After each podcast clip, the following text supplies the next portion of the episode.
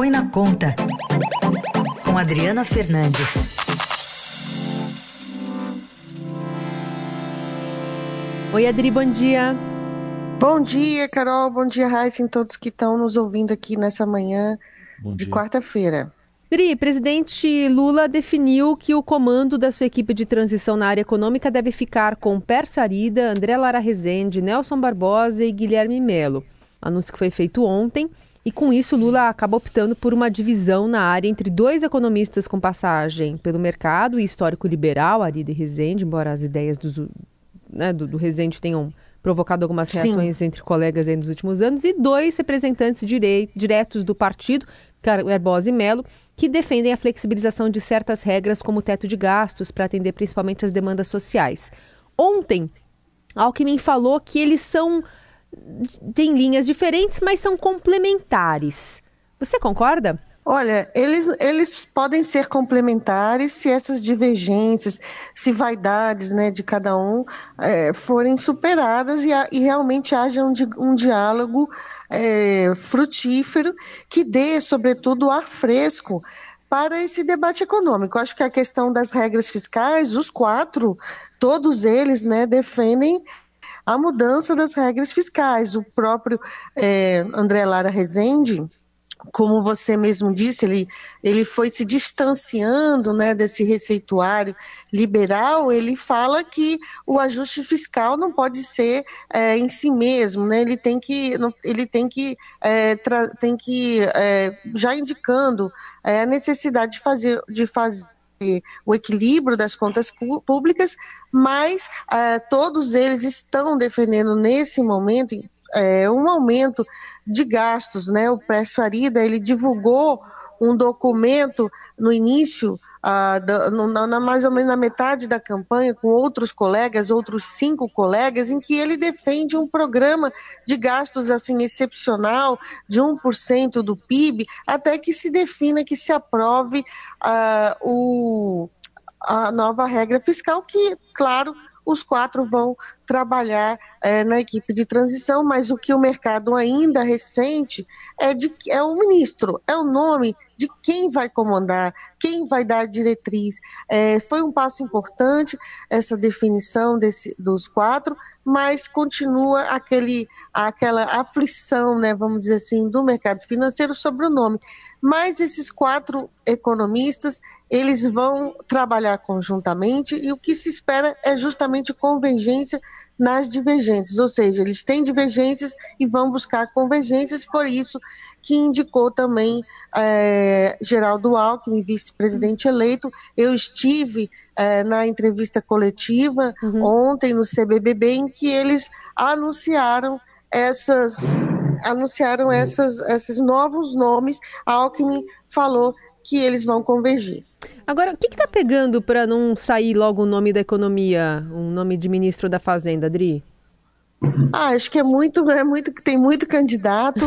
Lula, é, Lula é, tem um, um, dos ministros candidatos, né, um dos ex-ministros candidatos, é, conta que Lula vai, ele vai, ele tem, já teve no passado, foi de, deixa mais pro para o final ele está pensando, são muitas opções, é, o nome o nome político né, ainda está na mesa, o um nome é, de um político é, para o comando da economia, vamos ver como é que andam, como é que se dá esse arranjo né, técnico é, que, que, o, que o presidente eleito Lula escalou para a economia junto é, para a economia na transição junto com claro, junto com o vice-presidente Alckmin, que teve um papel importante para trazer é, tanto André Lara Rezende como Pércio Aridas, são nomes, são expoentes né, da, da, da, do pensamento econômico brasileiro. Uhum. Nelson Barbosa também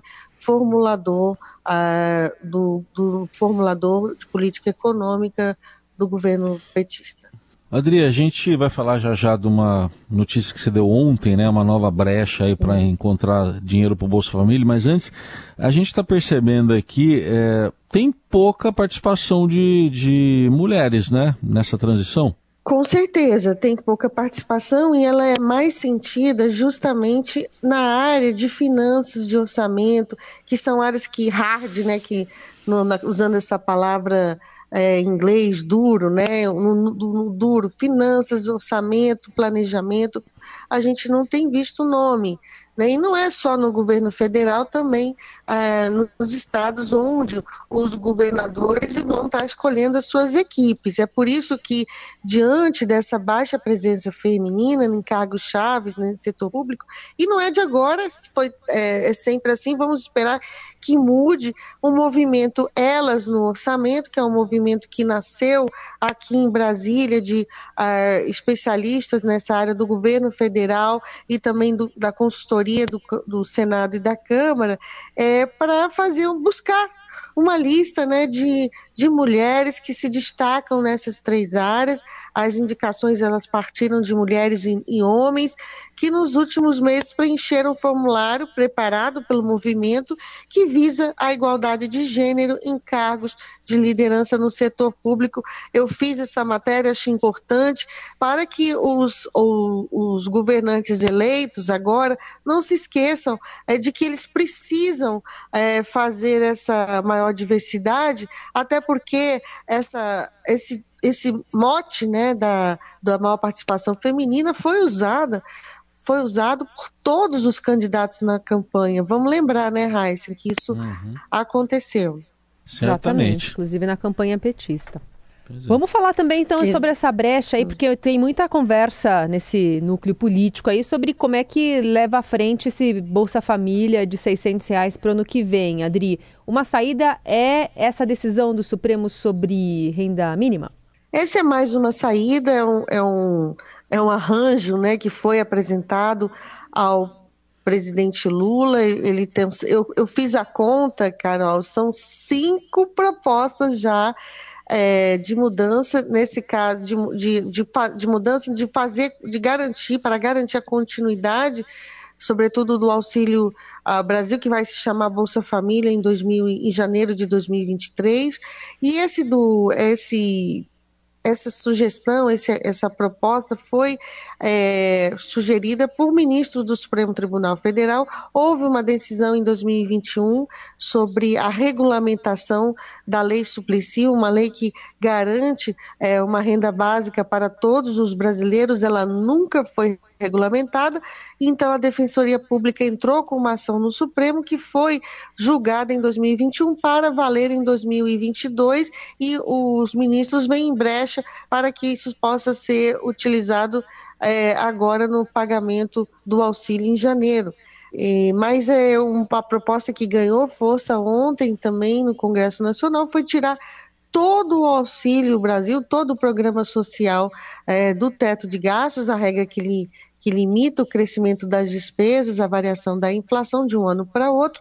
Essa, isso sempre, vamos falar sério, que sempre foi o sonho do mundo político, depois que o teto foi é, criado, porque é, com, esse, com esse é, com essa exceção, é, é, abre espaço no orçamento para outras políticas. A, mais ou menos seriam é, é, esse custo todo do, do auxílio do auxílio Brasil, mais a promessa do presidente eleito Lula de garantir mais 150 reais para crianças de 0 a 6 anos, custaria 175 é, bilhões de reais. 105 já estão no orçamento, já estão no projeto do orçamento. Portanto, isso abre espaço nesse montante para a fazer as outras demandas. É muito mais fácil e esse fácil é, não é bem não, não é bem visto é, pelo mercado, pelos economistas, porque não, é, pelos economistas vamos ver qual a proposta sai.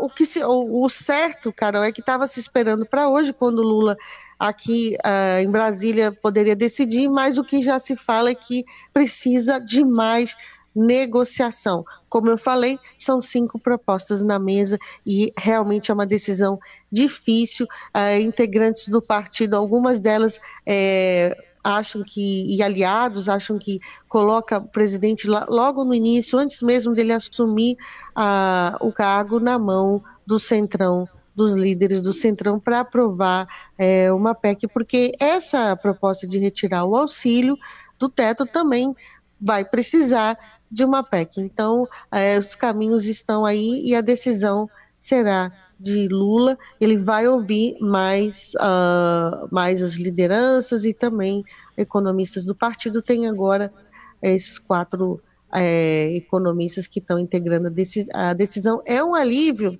é, que economistas estejam agora hum. nesse grupo de transição para poder dar um pouco mais de norte para esse debate, que estava dominado pelo mundo político.